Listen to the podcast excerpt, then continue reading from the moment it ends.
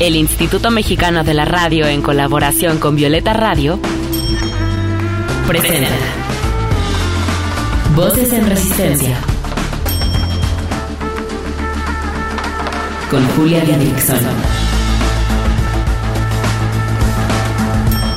En esta lucha queremos que las voces de las mujeres se escuchen cada vez más fuerte y en más espacios, que sus resistencias se compartan, se sumen y se colectivicen.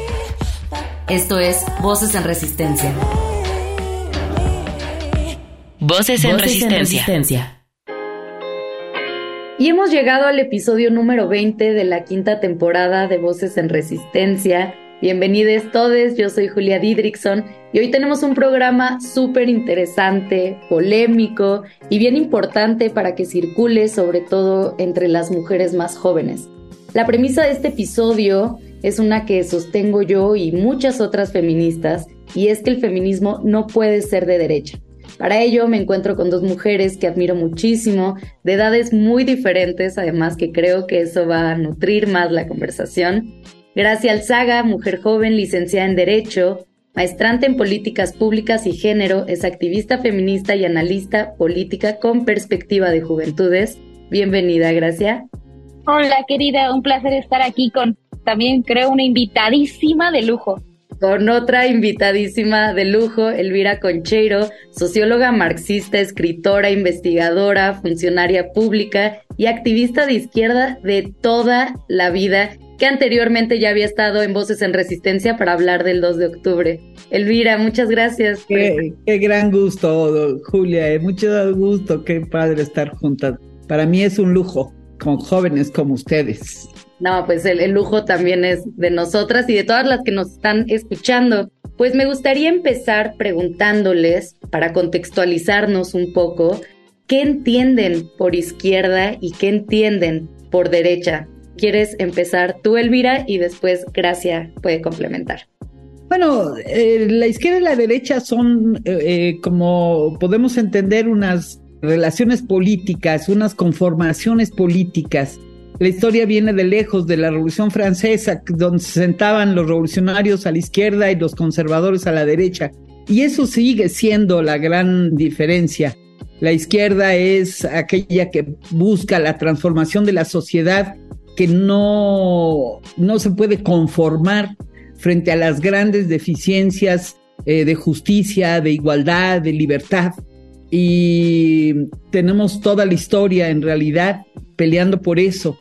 Eso es la izquierda. Y la derecha, con muchos matices, pero es desde la conservación de una sociedad injusta y desigual hasta pues la promoción de una sociedad de falta de libertad, de dictadura, de persecución, de eso en general, de falta de libertades. Eh, y ahí yo veo el, digamos, el matiz entre las derechas, eh, también las izquierdas tienen sus matices, obviamente, pero son muy marcadas en la derecha y creo que hay que tenerlas presentes. Gracias, Elvira. Gracias. Pues bueno, yo creo que la historia ya la comentó Elvira de una manera muy puntual, pero yo creo que la izquierda y la derecha se caracteriza, primero la izquierda por buscar un estado de bienestar, por buscar todos los derechos para todas las personas, en específico para las y los más desfavorecidos, sobre todo en estos últimos procesos que estamos viviendo en Latinoamérica. No, diría que era el mundo porque justo Europa ahorita está viviendo un proceso de derechización y bueno, la derecha es justo esa individualización de las problemáticas sociales. Lo dejaría en individualización, ¿no? O sea, porque creo que es mucho más amplio, pero individualización y también pues quitarle al Estado todas las facultades para poder brindar ese bienestar a las personas. Oye, Gracia, y ya de una vez te pregunto, ¿tú por qué crees que el feminismo no puede ser de derecha entonces? Bueno, inicialmente porque justo si el feminismo lo que busca son todos los derechos para todas las mujeres y en especial para las más desfavorecidas, la derecha inicialmente se contrapone a todo eso que estamos buscando las feministas, ¿no? Hay que recordar que el movimiento feminista viene de luchas sociales, de luchas de izquierda, hablemos de el feminismo en México, ¿no? El derecho de las mujeres a votar fue iniciado por mujeres reconocidas de izquierda.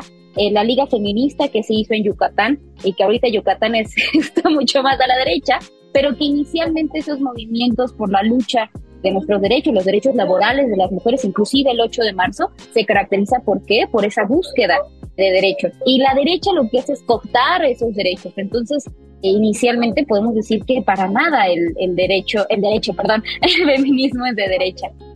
Elvira, ¿por qué el feminismo no puede ser de derecha? Y bueno, ya también contextualizándolo con lo que estamos viviendo hoy en México. Eh, mira, yo diría una cosa muy importante, me parece a mí, es la sociedad desde hace mucho tiempo carga un lastre enorme que las feministas hemos llamado patriarcado, que son esas diferencias sociales que hacen de la mujer un ser inferior sobre la cual el hombre tiene derechos y le niega a ella su autonomía, su libertad, su igualdad frente a, a todos, a los hombres. Entonces hemos cargado a lo largo de la historia con esa diferencia y quienes defienden históricamente ese régimen desigual y opresivo, porque es opresivo, se trata de un poder sobre las mujeres, ha sido justamente pues las fuerzas conservadoras y de derecha, que no conciben a las mujeres como entes autónomos, como entes libres y que reproducen de muchas maneras formas de un poder opresivo y desigual. Esto yo creo que es lo más importante entenderlo para que si vienen electoralmente a venderlos que son feministas, etcétera, a ver, ¿cuál es tu sustento? Si entre otros las fuerzas de derecha se han anclado en los prejuicios más ancestrales que reproduce la iglesia más retrógrada y otros poderes, ¿no? El poder económico, desde luego, pues obviamente no, no podemos identificarlo por mucho que digan soy mujer y entonces ya por eso soy feminista. No, eso nunca ha ocurrido. Las mujeres tenemos un proceso de revisión muy importante a lo largo de la historia tenemos muchas décadas, eh, pues, siglo y medio más o menos, si no más, porque bueno, a lo largo de la historia hay muchas rebeliones de las mujeres contra ese régimen de opresión patriarcal, pero el feminismo moderno tiene ya siglo y medio o más y hemos hecho una revisión muy importante las mujeres en primer lugar para identificar lo que es el patriarcado como un régimen de poder opresivo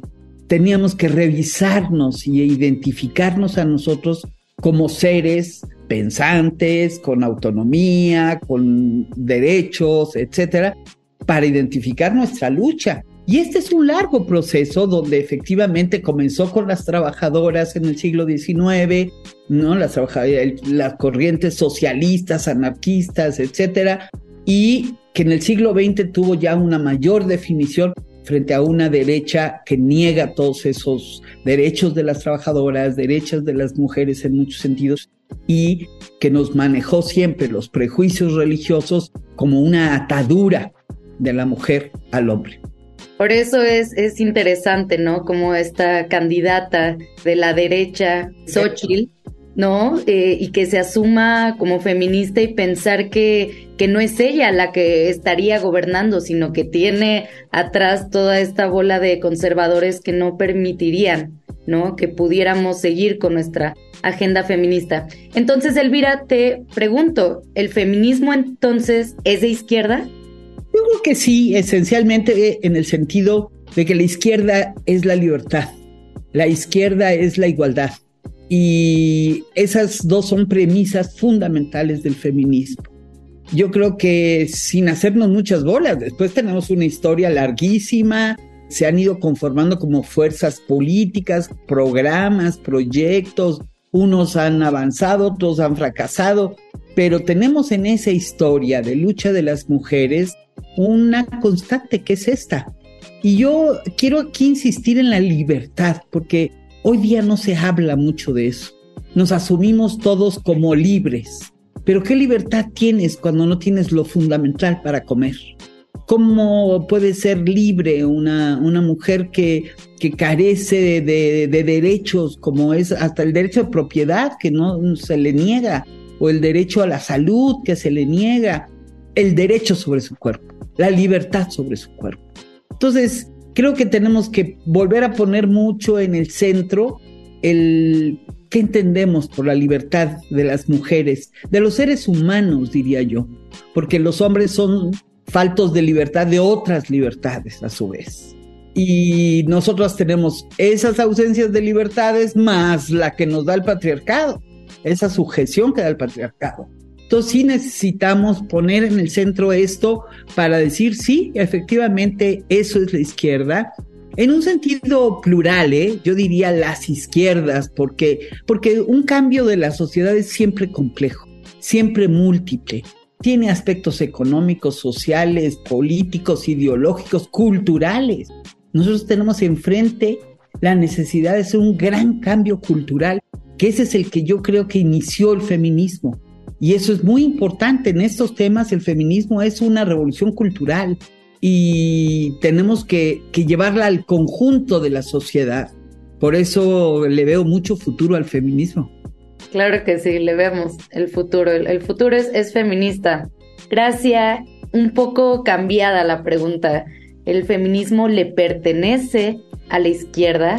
Y no sé, me pongo a pensar una mujer que se asume o que no se identifica con ninguna, ni con la izquierda ni con la derecha. Puede ser feminista, ¿cierto? Y aparte, yo creo que no es independiente porque va de la mano, pero el feminismo es profundamente político. Entonces, partiendo de que el feminismo es político, de que lo personal es político, y si conocemos la teoría y conocemos toda la historia que nos hace nombrarnos feministas, entonces podemos generar la conclusión de que sí nos pertenece a las mujeres de izquierda, que creo que muchas veces se confunde con que nos pertenece a las mujeres de izquierda con que le pertenece a un partido o a partidos de izquierda, que es completamente diferente. ¿no? O sea, que sí, muchas veces va ligado. Yo de hecho digo que no, bueno, por lo menos hasta este momento que ya Elvira me desmentirá, no hay partidos feministas, pero hay feministas en partidos políticos, porque pues fundamentalmente, sobre todo en los partidos de izquierda, las mujeres es donde encuentran ese cobijo para qué, para lograr derechos. Entonces, ahí yo diría que aparte de que el feminismo es de izquierda, porque complementando un poco lo que dijo Elvira, ¿no?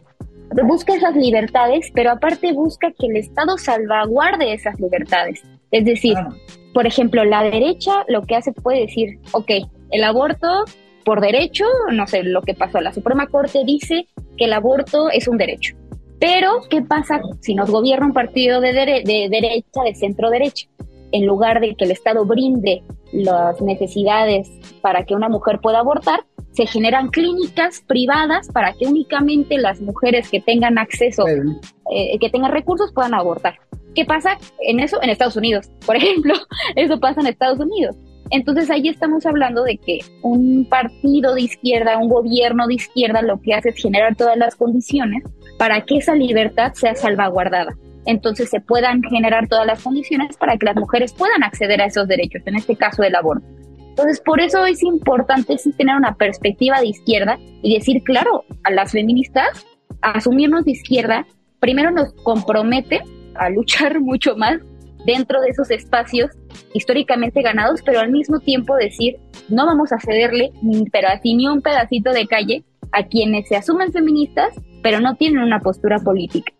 Ok, y siguiendo un poco lo que estabas diciendo, porque el feminismo entonces tiene que ser antineoliberal, ¿no? Crítico con el capitalismo, con una fuerte perspectiva de clase. Gracias, primero las pobres. Totalmente. No, y que también el asumirse antineoliberal, asumirse antirracista, anticapitalista, todo eso genera pues muchos compromisos, ¿no? Muchos compromisos dentro del movimiento.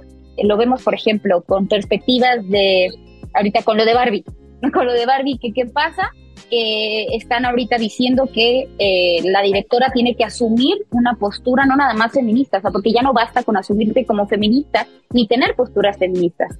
Tienes que ya tener posturas antineoliberales, antipatriarcales, antineoliberales, anti todo, anti todo, pero pro mujeres, pro persona, porque de esa manera también generas más compromisos para realmente sí generar un estado de bienestar para las mujeres. Elvira, ¿estás de acuerdo con nuestra querida Gracia? Estoy, estoy de acuerdo con Gracia, desde luego. Yo añadiría una cosa, fíjense, para no vernos muy fundamentalistas o en abstracto. Las izquierdas son eso que dice Gracia, que es una fuerza política, el feminismo es una fuerza política, pero que se van conformando y se conforman de muchas maneras. Una mujer que comienza a luchar en la búsqueda de su hija desaparecida o contra la violencia, puede ir adquiriendo una conciencia feminista y encontrar y debe encontrar en las izquierdas ese cobijo, ese apoyo, esa, digamos que es el espacio en donde se da esa lucha y no creo que de entrada ya tenga que tener pues todo el discurso completo o toda la visión de la historia o todo el compromiso que se va uno adquiriendo. El feminismo ha ido cobijando a las mujeres y muchas veces nos hicimos feministas por esta solidaridad, por este acompañamiento a veces en procesos de violencia o en procesos de de desajuste emocional, de falta de trabajo. O sea que hay muchos caminos y no es que uno tenga que salir con la bandera roja y declararse revolucionario, en fin, como ah, entonces sí tienes derecho a ser feminista. No, yo creo que el feminismo es ese proceso, nos tenemos que ir acercando cada vez más a, a la comprensión de las raíces que producen estas desigualdades y en la medida en que tengamos esa conciencia de esos fundamentos, de esas raíces, iremos desarrollando. El feminismo hoy es la corriente que más debate en su seno. Los aspectos que de esto de la interseccionalidad y que no hay solo un tema de mujeres, sino está el tema, pues eso, de las trabajadoras, de la raza, de tantas otras desigualdades que se entrecruzan en, en nuestros cuerpos incluso. Entonces, creo que, esa riqueza nunca la debemos de perder por definiciones cerradas. No debe haber eh, definiciones cerradas. Tenemos que entenderlo en plural. En un, cuando hablamos de proceso, pues es que algo empieza y luego va madurando y luego encuentra su plenitud, ¿no? No, no como hechos que es iluminaciones. Yo vengo de una izquierda que renunció a ser los iluminados, los que sabían cuál era el camino. No, yo creo que hemos aprendido con mucha a ser modestos, a saber qué es caminando, luchando, que vas adquiriendo conciencia y que vas forjando este sentido de izquierda, de cambios, los cambios también van evolucionando, un cambio te lleva a otro y a otro mayor. Entonces creo que, ese sentido de proceso es muy importante para entendernos como feministas de izquierda. Qué, maravilla lo que nos dices, Elvira, me, me inspira un montón tus palabras. Yo les quería eh, contar que, bueno, he hablado con varias personas esto de que hoy en día muchas, pero muchísimas jóvenes encuentran su primer acercamiento a lo político desde el feminismo y no desde los movimientos estudiantiles o los movimientos de izquierda, como por ejemplo te tocó a ti, Elvira. Claro. Entonces, les quiero preguntar, y si quieres empezar tú, Elvira, ¿qué le dirías a las jóvenes? ¿Por qué es importante que se politicen también en todo el ámbito que estamos hablando en este programa? En primer lugar, porque nuestra lucha no es fácil. No por declararnos feministas dejamos atrás todas esas opresiones. Y tenemos que, construirnos de manera inteligente para alcanzar nuestros objetivos. Creo que ha habido expresiones en estos años pasados de muchas jóvenes que abrazan el feminismo desde un punto de, no sé si de desesperación, de miedos, de rabias. Y el feminismo es eso, desde luego. Tenemos que estar posicionadas contra esas, esas arbitrariedades, esas violencias, esas, pero también es un proceso constructivo. Y hoy tenemos mejor ambiente para construir una sociedad de iguales, una sociedad solidaria, una sociedad en donde nos entendamos con enorme respeto. Entonces las jóvenes yo creo que van a encontrar en el feminismo este proceso, este camino porque lo que sí ya han probado es que juntas podemos más. Así es, Elvira. Gracias. ¿Por qué, ¿Por qué te parece importante que las mujeres jóvenes que, por ejemplo, van a votar por primera vez, sepan qué es la derecha, qué es la izquierda, cuáles son las posturas de, de cada candidato, porque yo he visto a muchas jóvenes decir, no, yo a partidista, yo no voto. ¿Por qué es importante esta conversa? Primero es necesario hacerles saber, no hacerles saber desde la teoría, sino desde los datos, los hechos, de que el hecho de que mujeres de izquierda estén en los espacios de toma de decisión garantiza sus derechos, o sea, garantiza los derechos de todas. Entonces, primero es como el acercarlas a lo que ya se ha hecho, no nada más en México, sino, por ejemplo, en Colombia, ¿no? En Colombia con Francia Márquez, una mujer de izquierda afrodescendiente que viene del movimiento social y que aparte viene desde lo más, lo más profundo de Colombia, que también ha sido una lucha constante pues, de las mujeres afrodescendientes. Entonces, como ir haciéndoles eh, ver, que conozcan que hay mujeres que están en los espacios de decisión y que eso no es este como, ay, queremos tu voto, ¿no? Para que las mujeres lleguen a los espacios. Porque bueno, si fuera así, entonces sería cualquier cosa, ¿no? Pero sabemos que no es así. Necesitamos mujeres que estén en los espacios de toma de decisión para que lo más sencillo, lo que yo siempre les digo, ¿cómo creen que, es, que se logra que el aborto sea legal en sus estados, ¿no? O sea, que se despenalice. Pues obviamente con mujeres y hombres también, pero de principalmente mujeres, que estén en los espacios, diputadas, que lleven a votación ese tema y que luchen con eso. Entonces, no es nada más, y yo entiendo que obviamente las mujeres nos hacemos feministas con nuestra propia historia, ¿no? No es cuestión de imponerles a las mujeres jóvenes, pero sí que realmente sepan que, que salir a las calles funciona sobre todo si hay mujeres en los espacios de toma de decisión, para que esos gritos se escuchen, se escuchen y que realmente se lleven a las políticas públicas, se lleven a las leyes, se lleven a resultados tangentes, a resultados que realmente, y tengo a mi mamá aquí enfrente, perdón, lo voy a mencionar, porque ella hace mucho tiempo, voy a contar rapidísimo como anécdota, soy una mujer joven, pero cuando era muchísimo más joven, mi mamá me decía, sí, está bien que salgas a gritar, pero no sirve, en palabras de mi mamá, no sirve de nada si nada más gritas y no ves más allá. O sea, es decir, no ves realmente cómo hacer que tus gritos se escuchen, ¿no? Entonces ahorita está enfrente de mí viéndome así como de muy bien, ya entendiste. Entonces ese sería mi mensaje para las mujeres jóvenes, para las chavitas que salen a las calles y que realmente sepan que sí hay esperanza porque las cosas sí están cambiando. Ay, gracias, también me, me, emociona y me inspira muchísimo escucharte. Un saludo a la mamá de Gracia que seguramente escuchará este episodio y pues bueno, lamentablemente nos tenemos que ir, pero quiero decirles ambas que, que agradezco mucho esta charla, que las admiro muchísimo ambas, que qué bueno que podamos poner estos temas sobre la mesa. Eh, a, a todas las que nos están escuchando, pues compartan este episodio con sus amigas, bueno, con su familia, no solamente para las jóvenes, para todas las personas. Creo que es, es bueno escuchar pues estos puntos de vista y nada, les agradezco muchísimo por haber estado en Voces en Resistencia. Abrazo, Elvira. Muchas gracias, un gran abrazo a todas. Te admiro mucho, Elvira. A ustedes. Aprovechando el espacio. Muchísimas gracias a todas las que nos escucharon una transmisión más y ya saben, nos escuchamos también la siguiente semana aquí en Voces en Resistencia.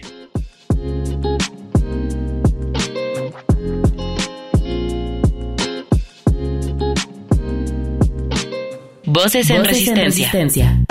Hey, no se te olvide seguirnos en redes sociales. Encuéntranos en Instagram como Voces-en Resistencia.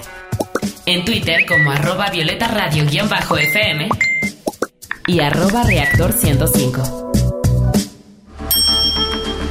Con la colaboración de Violeta Radio, esta fue una producción de Grupo Imer. Somos Radio Pública.